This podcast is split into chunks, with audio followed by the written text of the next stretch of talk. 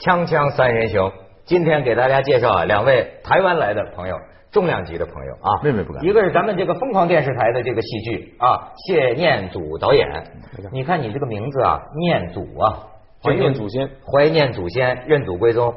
更要介绍的是咱们这个台湾的啊，我都不知道你算什么身份了，反正最火的电视节目的制作人伟忠哥就好了。伟忠哥， 王伟忠啊，大名鼎鼎的，不敢不敢而且呢，这个宝岛一村的这个导演编剧之一，嗯嗯甚至还里边还压一角呢，哎是呀吧哎呀，？伟忠说哥头。说头说尾，不过我说你们是台湾来的客人呐、呃也有点这个不准确。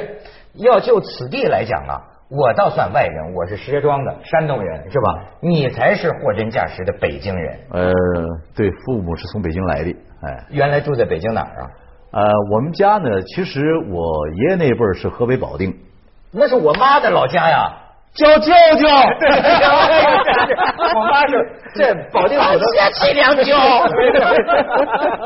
哎呦，真是我妈就是保定人。本来我爷爷那辈儿是河北保定啊，哦然后我奶奶是齐人，奇人啊，对对，我是我爷爷就后来就在那我爷爷那辈儿的时候就进了北京城，嗯，然后呢，我父亲是呃，我妈是河南洛阳，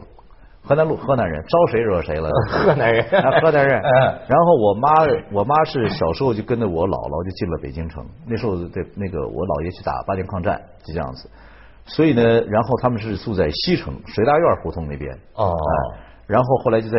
呃我我我这个抗战胜利之后，我父亲已经进了空军啊，然后就在这个水大院胡同里面碰到我妈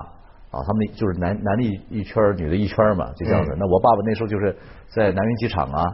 北京南云机场，就是那个时候北平南云机场空军还得了啊，对，没错但。是空军分好多种啊，对空军嗯感觉很高贵啊。对空军有开飞机的，也有开发电机的。 那你爸是开发电机？我爸爸开发电机 哦的，嗨可是那时候嗯小孩儿都喜欢哎打穿个皮夹克，打个那个那时候二次大战完之后的那个呃飞行伞呐、美军的飞行伞都是白色的，把它绞了之后呢，这个就打在脖子上，就挺帅的。帅帅啊。然后那北京北平那时候小丫头说：“哟，空军那还得了啊？”那我爸他们就就糊弄糊 弄哎就糊弄我我妈他们这波人呢。结了婚才知道是开发电机的。对对 对，然后就糊弄糊弄。后来后来不是就是国国共内战的时候，嗯国民党要走了，那嗯就就糊弄我妈说带她走，所以就回就去我姥姥家说亲，等等等等。到了台湾才知道，我妈她说你不是开飞机的吗？她开开发开飞机，开飞机开飞开开发电 机。哎呦，这个 昨天我是在保利剧院，我是是著名的这个宝岛一村不敢这个这个话剧这个戏剧，我是第一次呃第一次看。谢导演，你你你在这里边是什么？呃，其实刚开始的时候，伟忠哥，我在伟忠哥旁边就常常听他讲眷村的故事，整个这个戏就是他们家的故事。对，他就不断的讲他的故事，然后他也想希望用一个艺术的手法来呈现出来。然后那时候他问我说，哎，如果用剧场呈现怎么样？我觉得哇，那非常好，非常棒。然后有一天他就跟我讲说，他来找赖声川赖老师合作，嗯嗯，我就觉得非常高兴。嗯赖老师，他老师，呃，赖老师是我呃老师教了九年的老师，嗯嗯，但是我倒想问问呐，作为一个人， 当然你是作为一个人我是 不人我是人就是你在看他们这个故事，你也在台湾，但你们家跟眷村有关系吗？呃，有呃，我们的眷村没有那么道地，就我们也是、呃你也是军工教的，啊我们是军军工工不是那么么根正苗红。啊 就跟我们北京说这这个真的部队大院儿的和大院儿外头的还是不一样。还是不一样，还是不一样。啊但是台湾人都能够呃理解说眷村的文化大概是怎么样，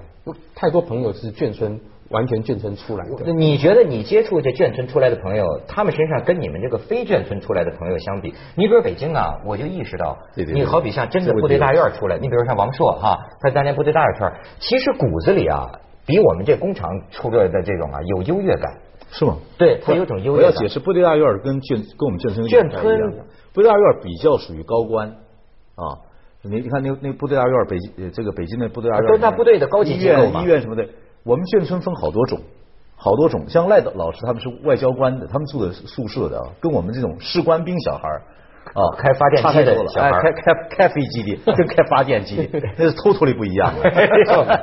这个我昨天看呐、就是挺有意思，我都不知道到最后我不知道是这个戏感人呐、还是这个人感戏呀、就是才看了五六分钟啊，我就觉得我这个眼睛啊，一直是蒙着一层这个泪泪眼泪的这个意啊。我后来就想，这是为什么？我啊，就是作为一个纯大陆人、北方人啊，也特别奇怪，就是说对台湾人啊，我有一种天生的，我在节目里也讲过，我总有一种天生的多一些的好感。亲热的这个感觉，当然也可能是热脸贴个冷屁股 啊。不不不但是这种感觉，就每次见到个台湾朋友，包括去到台湾，我总是觉得我对他好像比对我身边的人呐、一样啊，我我在台湾，你说你说像四十望语、四四代同堂啊啊什么东西，一些是是是这个这个大陆的一些演员、演艺人员去啊，我也特别有一种特别的亲哈、对对对你像昨天我为什么我就觉得这个这个好像泪花朦胧啊？就是说，一想到这个这个情境，这么多的人，当年两百万人吧，就跟着蒋介石。跑到这个台湾，哎呀，就一想到这个情境，好像就足够让人酸楚。而且特别有意思的是，当时昨天晚上看戏，我后边两个北京的阿姨一直在聊天，当然这也不是个很好的剧情 习惯，在那边演着一直在聊哈。包括听他们聊，挺挺有挺有挺有意思。看到后来说，哎呦，原来这帮人也真是不容易哈，辛苦这些不像咱们当年教育的说啊，这帮人都是坏人啊。 你看，哎，这个我心里，我当时听他们这么聊，我心里就想啊，嗨，何止不是坏人呐、根本就都是一样的人呐、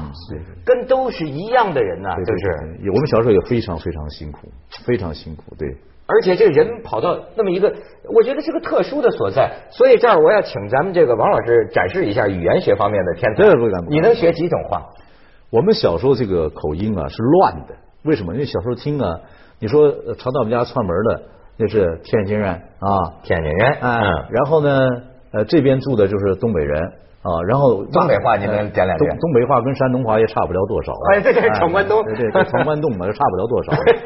然后呢，常骂我的、对我最好的那个小六子他妈是是就是是个四川人，那小时候我们就讲四川话的。呵，因为我们小时候空军呢、很多都是在那时候在成都、在重庆，对对对二二战的时候，对都都是这样子。所以那个时候很多空军的子弟都是讲四川话， 还真是。对这样子。最后，蒋介石离开大陆的飞机好像就是从成都成都飞起飞的。成都飞，对哎呦对哎对对，所以我觉得这是个特殊的机很缘。有意思。我们那个两千多户的大眷村呢，就是一个小中国。没错啊，你说吃的、喝的、串门的，你看，哎，你想想看啊，你说你我们小时候我们常说嘛，嗯吃饭都不是吃一家的饭，喝奶都不是喝喝好几双 的奶。你你不喝你妈的奶 啊？哎，我妈要看眷村谁的奶大，谁奶汁儿多，是这样子啊。从眷村就有奶便是娘对了。，抱到外面去。你说今天我我小时候，我妈如果缺奶，就是给给邻居，就给邻居，我们就这样子喝喝啊，就这样子啊。所以是这样子长大的孩子很有趣啊。哎呀，而且它是一种集体生活。小时候喝奶就南北河啊，哎 呦，什么叫南北河？有一种餐厅叫南北河，就南方菜、北方菜都合在一起。哦，南北他河们奶是南啊方，您的从奶小这奶水就是南北河的，对对对对对对对而且对对王老师，所以说这个这个这是眷村的眷呐，嗯眷恋难忘啊，这么一种东西，专门拍纪录片，不光是弄这个戏剧，而且这个纪录片里有一个段子，我想给大家看一看，就说说这个眷村的语言，咱们导演给放一下。 伙伴儿，哦走，你看眼睛多 大？这是胡胡妈妈，这是天津人哦啊，老天津人。这是杨妈妈。二杨妈妈，这是虎妈妈，是河南人哦，北京人，您同乡，这是北京人， 这个是河南人，哦，他爸他妈都河南人。没没关系，不用管我。哦，靠对左右脚，昨儿您买买买的什么？什么？你看看这啊揉的，肉，人黄黄瓜，你是香，哎，是什么玩意木耳木耳，冬菇，哦要吃火锅啊？吃打卤，吃打卤，哎，对对吃打卤面，吃打卤面啊。才能放大卤面。嗯，我买菜回来了，这这妈妈给我买菜回来。买面面哦，对，那个面条粉，明天再拿吃面吃面的多。嗯，我们这都在吃面的多。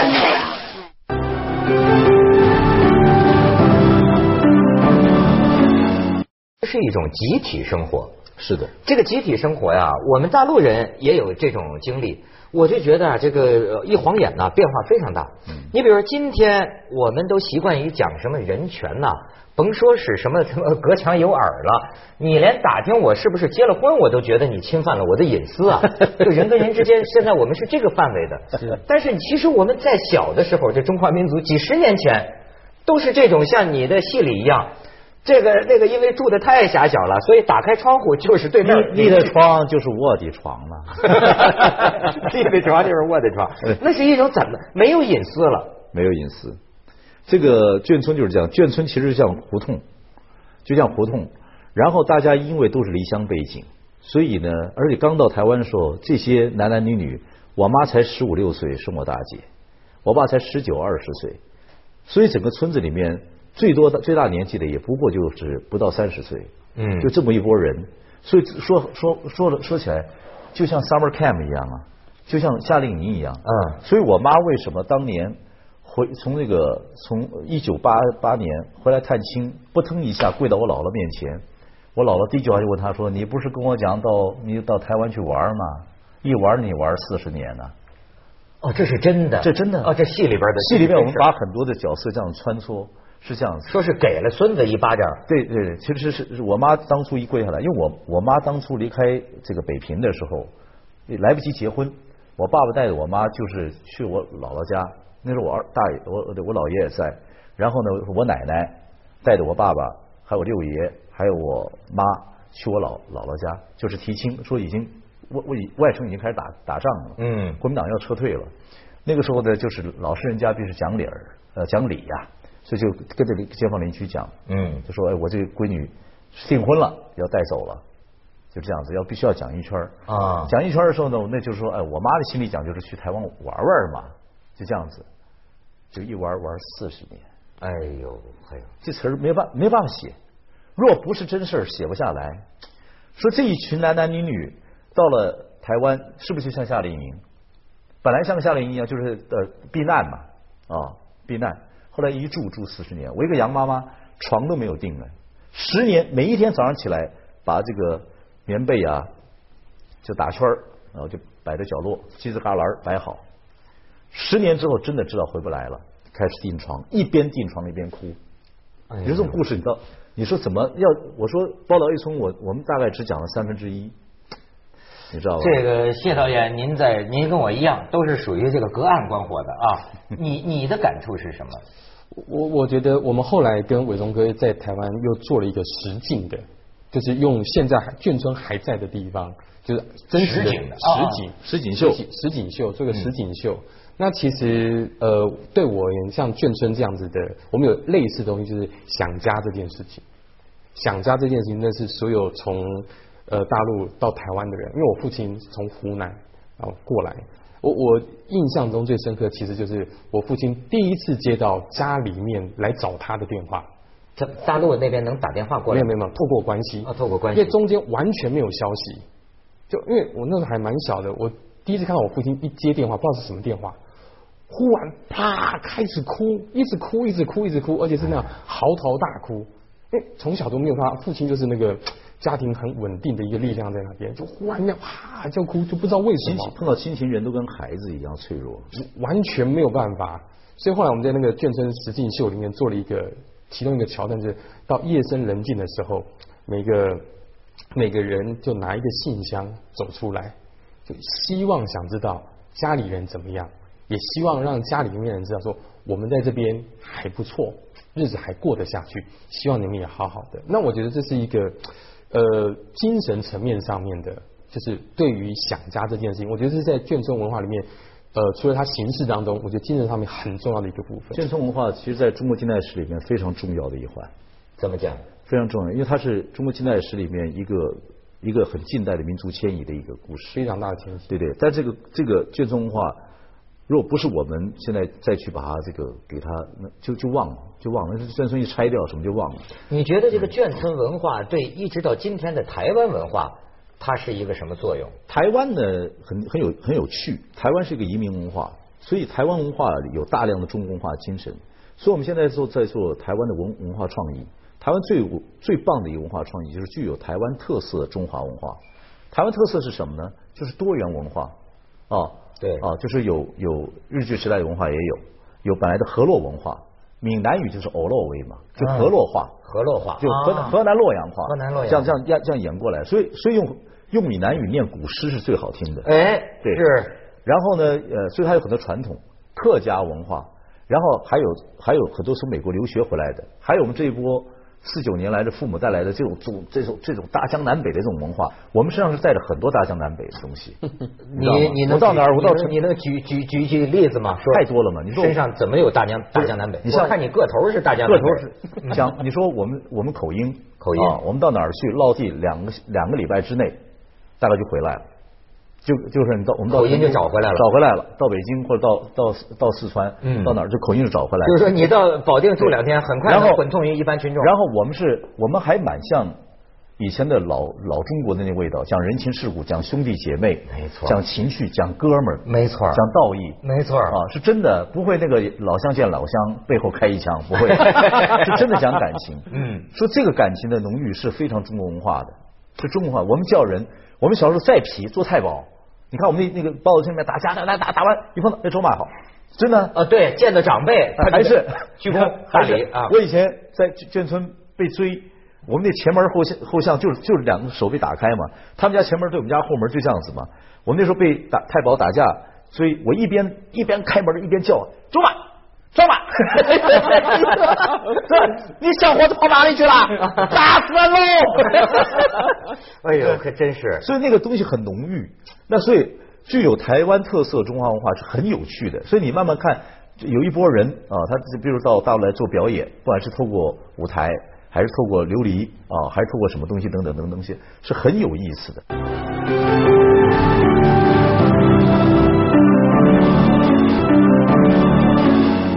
所以我就觉得啊，这也像个熔炉一样啊，对对对对就是在很小的范围内，这么多的这个大陆所以各省的东西所以我聚常集在一我我起常。在讲，就有人说，呃，有人问我说，哎，像眷村文化或者是像凤凰电视台这些东西，都是属于台湾特色。到这儿到这儿，人家看得懂吗？我觉得不是这样的。我觉得伟大城市、伟大的人民是包罗万象的，跟盛唐一样，对不对？你座无虚哎席啊对胡人，您那时候还叫人家胡人了，骑着骆驼进来， 对不对？干嘛？我就就是就是包容，就是大文化，这才是伟大的民族。对，当然，你说这个包容啊，这个里边啊，我也看出这个凄惨。你像啊，你比如说像有些有些因为特殊的历史的际遇，但是在我们这里啊，也是有争论。你比方说啊，呃，现在很多人讲起大陆那个时候文革的时候，有这个知识青年上山下乡，一代插队年轻人呢、插队嗯就是。就是插队嘛，这这个十年的年华就在农村度过。那么现在有的人呢，想起来也会有浪漫的一面，嗯说那个时候跟农民在在一块儿怎么怎么生活，但是马上可能就有人骂他。说你不能美化这个东西，说这个东西是人很悲惨的命运。哪个年轻人你也不能让他十年的时间跑去跟劳改似的去到农村去。不过这个什么事情啊，就是一个多元社会，就是大家各讲各的，我就无所谓。什么不能、不准、不可以、不应当这种事情，也会慢慢会少，会会少，就跟一个整体的文化一样，文化没有大破就没有大立，破破立立中间真的是这样子。文革的，我觉得文革还没有过去多久嘛，所以文革基本上的电影批判、反思各方面来讲，文革的文学伤痕文学也有了，伤和画也有了，但伤伤痕的电影跟伤痕的伤痕的这种电视剧或什么东西还没有完全出来，因为很多人还在这伤痕之内，嗯你知道吗嗯？嗯等过一段时间再去体会这个事情。就像哎眷村，我眷村我十年前就想做，我到现在在做，它意义就不太一样。我你一提这个，我又想起当时我们文革的时候，哎你们在台湾眷村里中国怎么聊我们那边的事儿呢？那个时候是这样子，所以所以很有趣。那这边在弄文革的时候，我们那边在在做中国文化复兴运动，所以我们这一辈人全会读四书五经，哦，念诗念唐诗宋词啊，然后呢都是在做这些事儿。然后我们读孔子、读孟子啊，然后什么更不要说《水浒》《三国》什么《红楼》《西厢》啊，每个人大概都会写毛笔字，严凯、柳宗元都会这样子，嗯，都是这样子哦。那你们当时就说你们的爸爸聊起来，认为大陆现在正在干什么呢？那那时候，一个是政有政治的宣传啊嗯，比如说，就像两面人讲，都吃香蕉皮嘛，啊那香蕉皮都吃了，那香蕉仁儿在哪 儿呢？两边都讲，两边都讲但是我们大学，我因为我们比较，我们会比较是嗯到处去收集资料，去看东西，去找去找东西，很多历史后来是拼凑出来的。你知道吗？就像一九八几年台湾第一次开放观光的时候，我们到香港去，到香港书摊儿先翻就翻什么？就翻国共秘史啊啊，一个翻这个，另外一个就翻 Penthouse Playboy 啊。 若干年后，等这儿开放探亲的、开放观光的时候，嗯我在法兰克福机场也看一堆我们大陆的同胞也在那儿翻。啊没错儿基本上在香港翻国共历史啊，没错在没错法兰克福翻 Penthouse 啊，Playboy 啊， 这也是我平时，这这个也没什么嘛啊 这也是我平生第一回到香港的时候找一样的街头读物一样，嗯嗯，，所以所以是这样，但是在这边文化大革命的时候，我们这边在做这样的运，我们也看也了对文化大革命有些了解，有啊本书叫《天仇》，那时候我们都看，也有点了解。哎，这个你像我在戏里还看到有一段啊，这也是我以前在眷村没想到的，我就觉得他实际上还真是管得挺严的，某种程度上也像是个准军事单位，比如说会有宪兵，这里头。哦，有宪兵，宪兵就是说你在这儿听什么唱片，能把你这个电唱机给没收了白色恐；怖小孩儿抽烟，能把你给让让让你罚站，就而且是宪兵在管这个事，而不是警察。对，那个时候呢，在半解严、半呃还在戒严时间之后，眷村的话，警察不能进来，都是所谓的宪兵进来管，都是这样子。所以那个时候也有白色恐怖，也是、也是常开玩笑嘛，说你家是左派的，我们家不是左派的，那是书上写的《左传》是谁的？ 逮起来，也有这，所以也很滑稽。那那时候宪兵进来抓呢，那时候哎抓叫新生活运动，不准打麻将，不准打麻将的。嗯那是那眷村妈妈有时候晚下午打麻将啊，被抓了，被抓了之后，这段我也讲给赖导演听，但是后来我们没有这样去编。有有有一段有一天有一天真的是这样子，我们小太保抽学抽烟被抓到了罚站，我妈他们打麻将也罚站，母子同花店同广场。看吧，你你看你砍什么砍？我打死你，小王八蛋！我们没有打麻将嘛。 哎，那这人还老实，就老老实实在那儿说让罚站就在那儿站在那儿一动不动。整个的权威，我觉得都是权威，是个很微妙的无形的压力，就是你就会起立，你就会起立，这很奇怪，就人有人有被奴役性。好玩